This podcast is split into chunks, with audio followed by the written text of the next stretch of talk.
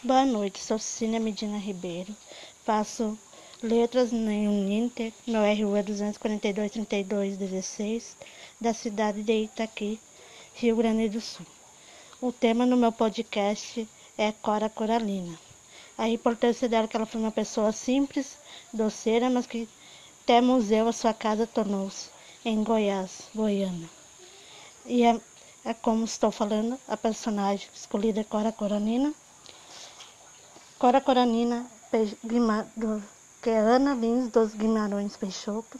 Bretas nasceu a 20 de agosto de 1889 na antiga Vila Boa de Goiás, hoje cidade de Goiás. Estado de Goiás declarado Patrimônio Mundial pela Unesco, filha do desembargador Francisco de Paula Lins dos Guimarães Peixoto e de Jacinta Luiza Couto Brandão.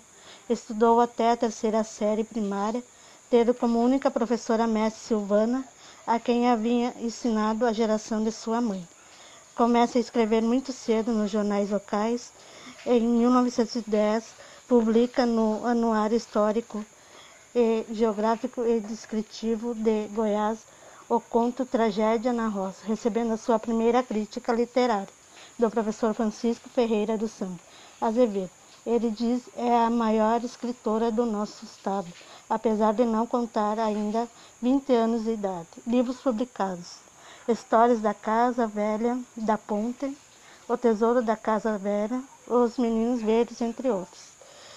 A casa. A casa foi construída por volta de 1770.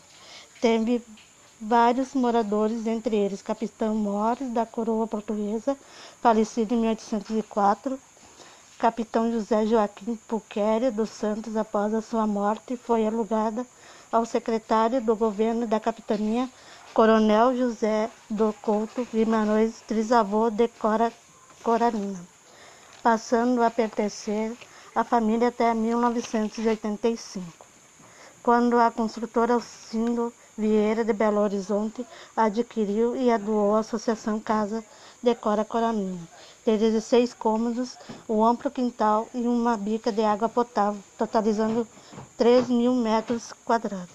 Minha casa velha é da ponte, assim a vejo com, sem datas e sem assentos. Histórias da Casa Velha do Ponte Global 2012.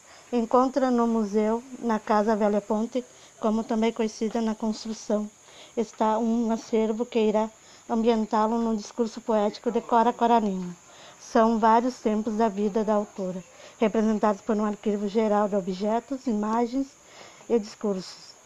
Há desde peças, roupas, fotos, utensílios domésticos, livros, móveis, cartas, além de um jardim nos fundos como uma bica d'água potável. Lugar de memória, museu localizado Rua Dom Cândido 20, Goiás, 30.600.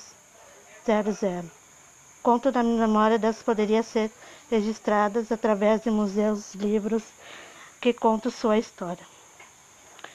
Agradeço a atenção ao meu podcast da personagem Cora Coraninha. Feliz aquele que transfere o que sabe, aprende o que ensina. Boa noite.